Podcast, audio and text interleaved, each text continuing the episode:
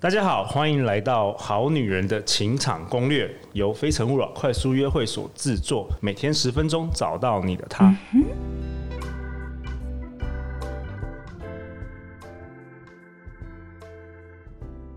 大家好，我是你们的主持人陆队长。相信爱情，所以让我们在这里相聚，在爱情里成为更好的自己，遇见你的理想型。今天我们邀请到好久不见的老朋友许维珍 Meta。嗨，许维真是两本畅销书的作者，《自媒体百万获利法则》，以及最近刚出版的《利他存折》。那陆队长，我记得我自己上的第二第二场直播，好像就是去你的节目。然后你就那时候你来我公司，我记得，然后你就带着手机就说：“哎、欸，我们中午就开始做直播。那”那时候是在你公司吗？那时候你是说多多、啊、多，多多看电影那一场吗？没有没有没有，那是已经是第三次了。哦，已经第三次。第二次你就是来，然后我记得那时候因为你是一书一观点，我们那时候也讨论一本书，我还记得哪一本？书名忘了，书名。但是我是第一次就是经历哦，原来就是讨论一本书，这样就可以做一集这样子。然后尤尤尤其尤其又是中午的时候，我想说中午怎么会有人看？大家不是都在午休或上班，结果还蛮多人看的。我那时候蛮惊讶的。其实那个时候演算法比较好了，现在 FB 吼真的是一去不回头，所以各位听 Podcast 哦，抖音哦，还是还有什么还有什么哦。我最近因为我的一些 V V I P 有的是九零或零零后啊，他们就直接说：“哎呀姐，我们没有这样 FB 了，太老了，FB 是老人用的，对不对？对不对？都用 IG 吼，对不对？” 现在听众很多，对，对那个 Meta 自带听众，自自带粉丝，还有黑粉哦，黑粉是真爱哟，科科。好啦，那许维珍，我们今天要讨论你的书嘛，《利他存折》嗯。然后你刚刚好像讲说，你想要先讨论一下情绪勒索，你是这方面的，常常遇到吗？嗯、应该是说，你情绪勒索每个人的定义不同啊。对，在感情上，比如说有些人就会说我是为你好，不管男生女生都会遇到另外一半，可能就是说我是为你好，对，所以你应该怎样？可是问题是，真正的好是什么？这又要停留，就是这又不好意思哦，我就是录，我直接开外挂哦，就是我想要 补充一下，没问题，没问题。我在其他我自己的频道，就是一样也是叫利他存折 Meta Podcast，我有提到某一集啦。我因为我现在已经录到快三百集，我有点忘了。你三百集了哇！可是我都看不到，可是我的设备没有像你那么好啊，对不对？你是用心。对不对？那我我们是就是每天就是练习嘴炮这样。我我也在练习。好，那那我先讲一下，就是希腊呢有定义三种层次的爱，就是这我会解释说为什么会写利他存折。首先第一个就是情欲之爱。现在台湾或者是世界各地呢，就是为什么离婚率、分手率会那么高，就是因为。多数都是停留在情欲之爱。什么叫情欲之爱？就是说，如果你今天双方的感情思维没有再走到友谊之爱，或者是利他之爱，嗯，就很容易会分手。为什么？你身材再好，你再美、再有趣，那都是表象。对。如果你今天你不是把对方，比如说到第二阶段，这个其实没有阶级啊，就是说不同不同面向。OK。友谊之爱是。你把对方当成战友，或者是人生长跑的好友，你是我的这样子吗？不是哦，友谊之爱不是，友谊之爱不是友谊。Okay. 你你刚刚讲你是我的，就是有点类似说，我喜欢一个玫瑰花，我把它剪掉，哦、然后我把它放在花瓶里面，这是对，这是一种战友。可是花一定会枯萎嘛，所以这也是为什么就是停留在情欲之爱。你一开始。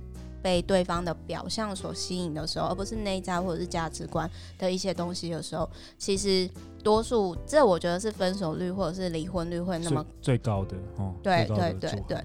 那友谊之爱呢，是有点类似说，好像人生长跑。如果说你有跑马拉松，像我跟我男朋友是马拉松认识的，就是好友之间或者是三友之间会互相帮忙。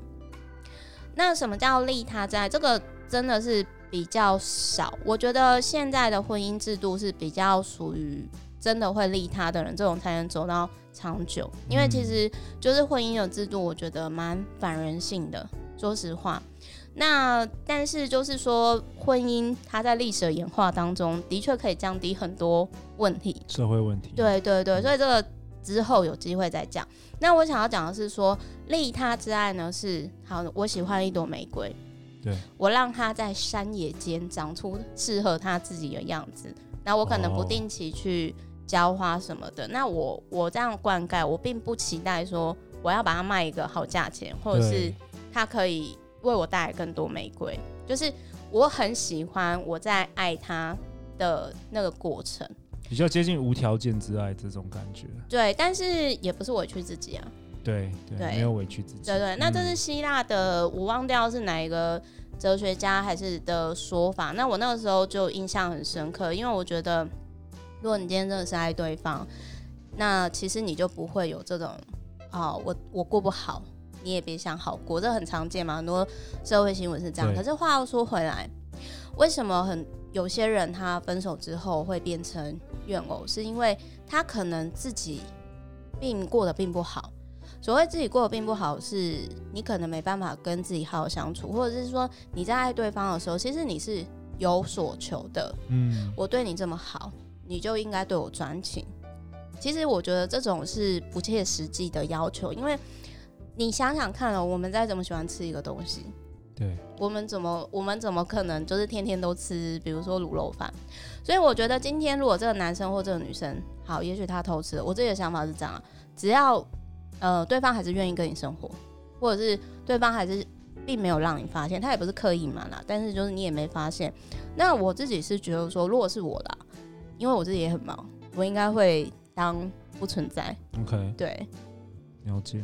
OK，那我很喜欢许维珍的书，包括第一本跟现在的利他存折，是因为你通常不会只是给你的读者一种安慰剂。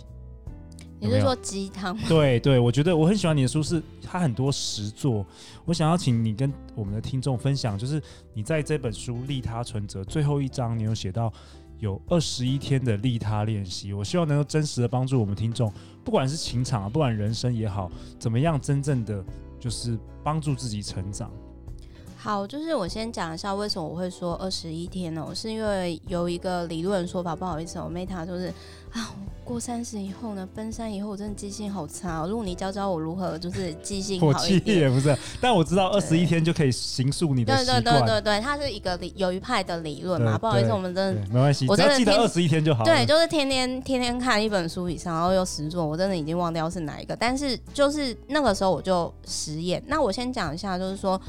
不管是不是利他，我在养成一个习惯的时候，我不会砍掉重练，我会把它加入生活当中。那比如说，好，我要培养自然而然每天就是录 podcast，像写日记一样。我那个时候呢，就是我一早起来，然后我就会先做这件事情。就是你脑袋甚至你都还没，你都还没想好要干嘛，你还没有开机的时候，你就已经，你就逼自己，就是你就赶快去。那个工作室的音箱，因为我在工作室里面自己有做那个小的音箱嘛，然后我就开始就坐在前面。那如果说你想要更快的，就是把自己塞好，你就是睡前，你把该准备好的书啊、音箱的，对对对，然后你只要一,一早起来就很像自动模式，然后就直接坐在坐在工作室，然后就开始录。那持续之后，它就会很像，当你养成运动的习惯的时候呢，你就一天没有运动就不行。这个路做的比我好，因为我这个我是创作或者是阅读都很可以，可是我运动就没办法像他一样。你你还有在重训对不对？我还好啦，但我最近呃，你说那个建立习惯啊，其实我去年开始建立蛮多不错的习惯，就是我每天冥想已经一年了。每天、啊、对，然后最近一个月在做那个十六八的那个间歇性断食，我也觉得蛮好，很有成效。可是你本来就算是蛮 fit，对。可是我做的为了健康啦，然后我觉得专注力也提高，然后还有洗冷水澡吧，也差不多一年了，对。所以洗冷水澡我会想到王永庆。好了，那 Meta 你还有提到什么？一日一捐是什么？一日一捐就有点类似说像，像哎、欸，我真的没有浮夸，我待会儿再给你，我待会儿会给路看，我今天呢刚捐出去的，就是算是收据，就是我跟各位分享。要捐钱给我，可以啊，我捐给你。好，但是我先收回来。然后他笑得好 over，哦，就是我先讲一下，我有一个习惯，书上没有写，因为录的节目我大放送。嗯，就是呢，一日一捐，后来我把它改良成，就是我有一个拉环式的存钱筒。然后呢，就是我每天只要我有多的一块钱，因为一块钱就很像日日元的那种零钱，然后我就会投进去。然后投进去以后呢，当它满了，然后我就把它拿去，比如说邮局或者是银行，然后我就把那个一开关拉环打开，然后我就请行员说，你就算这个一块钱哦，有有多少个？你又麻烦人家。对，就是然后算出来之后呢，行员讨厌。然后算出来之后呢，我就写，我就说哦，那我要把这个这一笔钱啊、哦，我要捐给哪个单位，哦、或者是说我会用这一笔钱呢，我去注印佛经，因为。听众好朋友可能不知道，就是我是佛寺住持的孙女，我奶奶就是六十岁离婚之后呢，她想要做自己的事情，她很喜欢帮她的好朋友或者是民众解决问题，所以她就在高雄的大社买一甲地自己盖佛寺这样，所以我小时候就是过着通灵少女的生活。很棒，好啊！那今天很高兴在我们节目到了尾声，很高兴今天能邀请许维珍，我也很久没看到他了，特别来叙叙旧，然后来推广他的新书《利他存折》。那最后呢，可以跟听众讲一下，怎么样找到你呢？大家要怎么样找到你？哦，好，就是大家可以，就是其实我再来，我觉得路很会。问问题耶，就是说，其实，在今天呢，因为我最近有一个美国矽谷工程师，他是我的 VVIP，就是有订阅服务，然后他就说，Meta，你应该要像，就是像比如说路啊，或者是我一些 Podcast 的朋友，然后呢都有，就是说，哦，如果你们想要听什么，或者是想要跟我交流什么，你们可以，比如说 email。哦，对啊，有个传讯息的地方啊。对对对，嗯、然后结果就是那个矽谷工程师呢，他就说他要。跟我一起，就是说，开始我们就是有一个 email address，然后收集大家的意见。OK。对，所以呢，当然你可以在 FB 打，就是梅花的梅，然后塔位的塔，哎、欸，不是啊，蛋塔的塔，然后有蓝勾勾那一个，或者是说你就可以直接 email 给我，就是 ask meta life，就是 A S K，然后 M E T T A，然后人生的 life，小老鼠 gmail.com。OK，太好了，这是刚刚刚刚，你刚开始，对，所以我觉得你很厉害。OK，好啊，那关于许维珍 Meta 的一些资讯，我们也会留在这个节目的简介。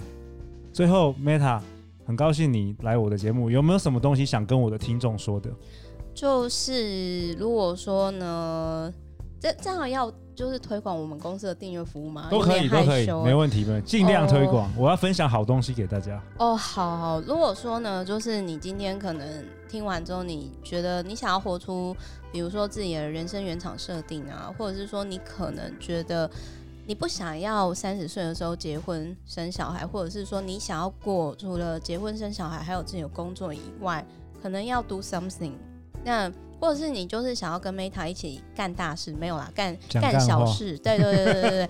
那你都欢迎，你可以来订阅我服务。那如果你不知道怎么订，你就问路，没有啊，开玩笑。我们就是就是他是就是他是我的那个什么 Podcast 的机器人嘛，这样子，对对对对对。好啊，那就谢谢 Meta 今天参与我们很精彩的五集。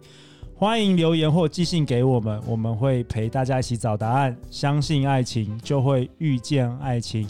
好女人的情场攻略，我们下次见，拜拜，拜拜。